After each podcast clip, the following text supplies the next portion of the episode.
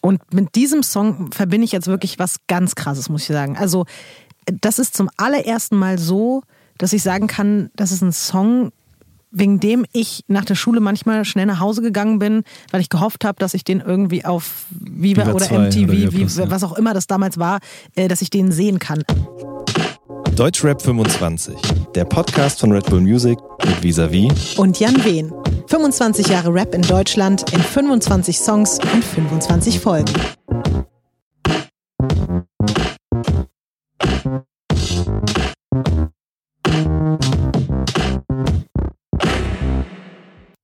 Folge 10.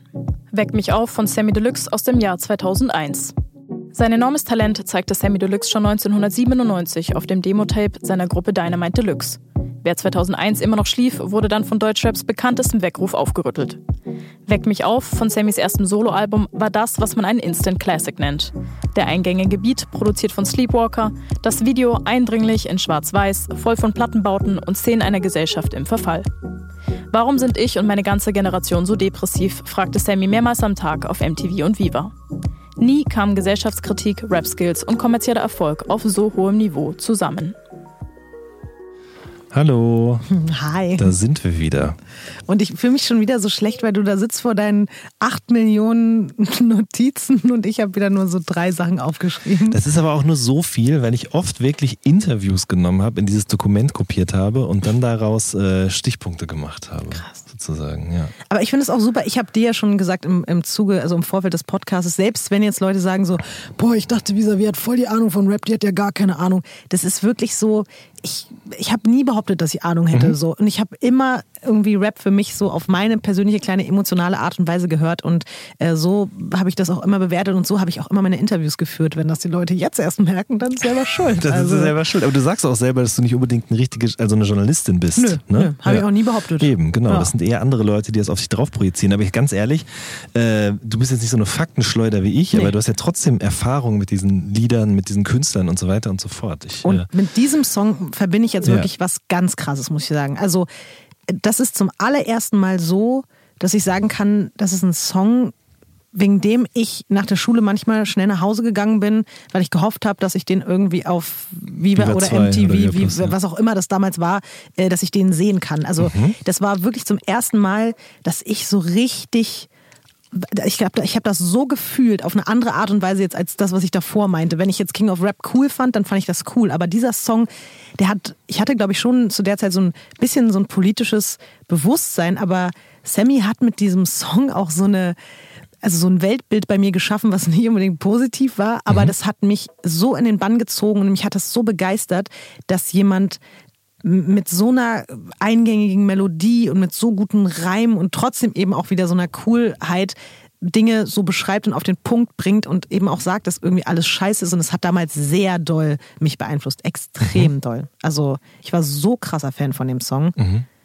Ich glaube gar nicht, dass das also so anderen Leuten in meiner in meinem Jahrgang ging das vielleicht gar nicht so doll so, weil die fanden dann zu dem Zeitpunkt wirklich eher, äh, vielleicht haben die wirklich eher die ganze Zeit irgendwie LMS und was weiß ich gehört, aber für mich war Weg mich auf wirklich ein absoluter Meilenstein. Schon damals. Ich finde den Song auch super. Ich mochte generell auch dieses Semi Deluxe Solo Album. Da waren ja noch so Sachen drauf wie Hab gehört und mhm. so. Ähm, das war ja so der klassische Sammy, aber dann eben dieser Song, mit dem hat er so eine ganz neue Facette an sich gezeigt. Ähm, ich, irgendwann konnte ich den Song nicht mehr anhören, was aber daran lag, dass dann zu viele Leute die ich nicht cool fand, das Lied auch gehört haben. Das war, dann habe ich mich so persönlich angegriffen gefühlt und war so, okay, wenn ihr das hört, dann höre ich das nicht mehr. Aber hab, ich habe ihn jetzt im Rahmen der Vorbereitung ich mir noch ein paar Mal angehört und äh, finde ihn auch schon echt sehr beachtlich, weil ähm, der Song selbst malt ganz krasse Bilder, also er malt mit seinen Worten ganz krasse Bilder. Er hat übrigens auch zwei Wochen an dem Text geschrieben, also hat in der ganzen Zeit immer wieder so Reime gesucht und auch Bilder und Metaphern, sowas wie Vaterstaat äh, schlägt und vergewaltigt Mutter Natur. Ich meine, wenn man das jetzt so daher sagt, ich mir so, ja, okay, aber aber das musst du halt auch erstmal finden und dann einen Reim drauf finden und so weiter und so fort. Ich finde, man merkt es, dass das nicht einfach so schnell One-Take runtergerockt ist, sondern dass er sich Gedanken gemacht hat.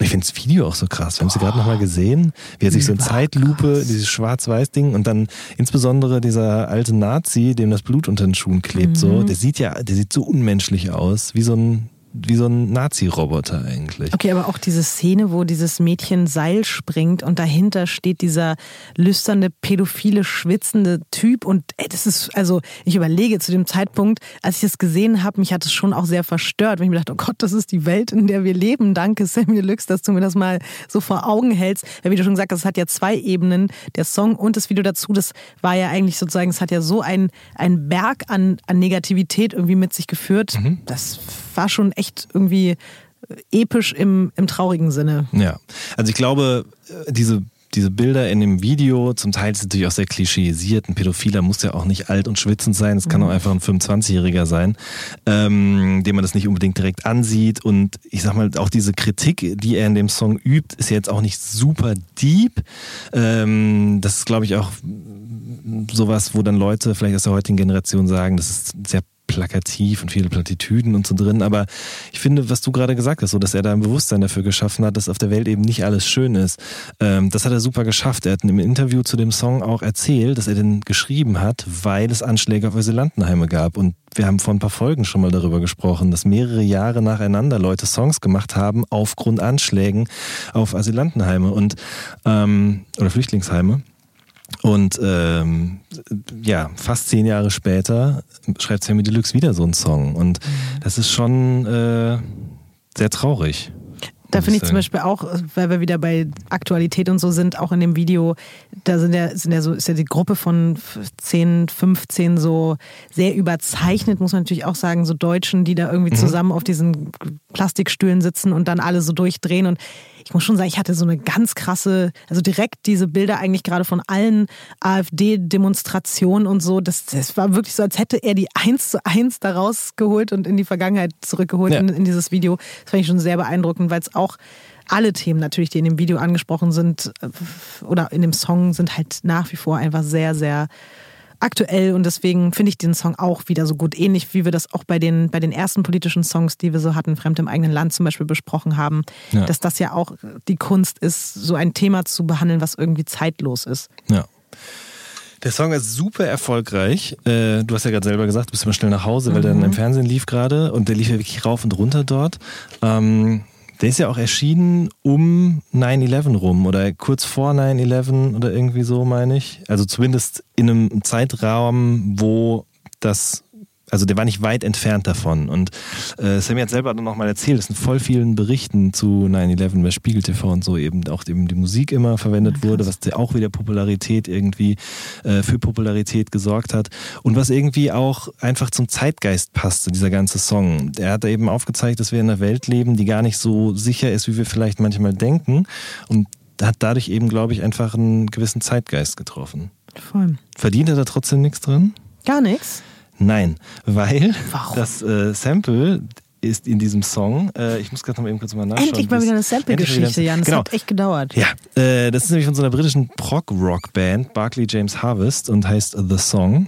Das ist quasi eins zu eins übernommen worden und ähm, ich also ich äh, hoffe, ich erzähle jetzt hier nichts Falsches, aber ich weiß nicht, ob die vorher das geklärt haben oder nach, das ist eigentlich auch egal. Jedenfalls quasi, die haben die Erlaubnis bekommen, das zu nutzen, aber dafür gehen eben dann die äh, Einnahmen, die mit diesem Song erzielt werden, gehen dann eben an den Urheber und das Ach, ist in dem Fall dann eben äh, Barclay James Harvest gewesen. Das ist ja fies. Ja. Ich meine, klar, Sammy hat es trotzdem extrem viel Popularität gebracht, aber ähm, wenn es jetzt eine komplette Eigenleistung wäre mit eingespielten Instrumenten und so weiter und so fort, äh, dann wäre es sicherlich was anderes gewesen. Ist übrigens von Sleepwalker der Beat, wenn ich mich recht erinnere, der seines Zeichens ja zum Beispiel auch ähm, Vorsprechtermin gemacht hat. Mhm. So, ein, so ein Hamburger Szene-Treff, Posse-Track, was auch immer.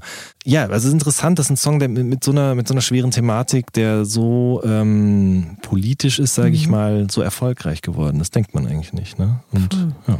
ähm, weil wir jetzt ja schon zum zweiten Mal im Endeffekt äh, einen Semi-Song einmal als Feature und einmal jetzt als Solo-Track hatten. Hast du einen persönlichen allerliebsten Lieblings-Semi Deluxe-Song? Boah. Das ist wirklich schwierig. Mm. Also jetzt, jetzt gerade, das ist das erste, mir einfällt, ist Gott sei Dank vom mhm. verdammt nochmal Album, glaube ich, der auf so ein Dipset-Beat war, auf ein mhm. Heatmakers-Beat. Okay. Den mochte ich super gerne. Da gab es auch nochmal eine Version auf dem Mixtape von ihm mit J.R. Writer als Feature.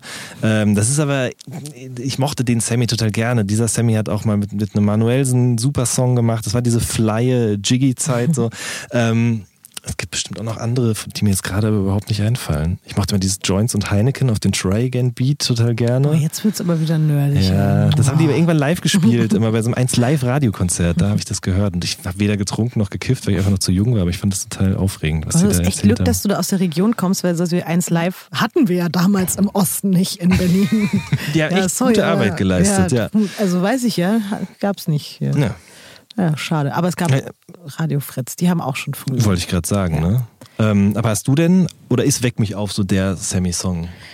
Boah, ich habe in dem Song echt darüber nachgedacht und ich glaube, das ist schon einer meiner liebsten Songs. Aber vielleicht hat es eben auch damit zu tun, dass es vielleicht sogar auch der erste zu dem Zeitpunkt war, weil ich war auch noch in einem Alter und ich habe mich da auch noch nicht so krass mit Deutschrap auseinandergesetzt, wie du das zu dem Zeitpunkt gemacht hast. Ich habe weder irgendwelche Magazine dazu gelesen, noch Interviews gesehen mhm. oder ich habe auch wirklich nur diese Musikvideos wahrgenommen, aber ansonsten, ich war da echt noch nicht so drin und deswegen war ich schon ein bisschen auch kommerzmäßig, glaube ich, da einfach so dann angesprochen. Der lief halt im Fernsehen und lief im Radio mhm. und dadurch, ich habe den einfach übertrieben abgefeiert, aber hatte noch nicht so viel Ahnung von der Szene an sich und so.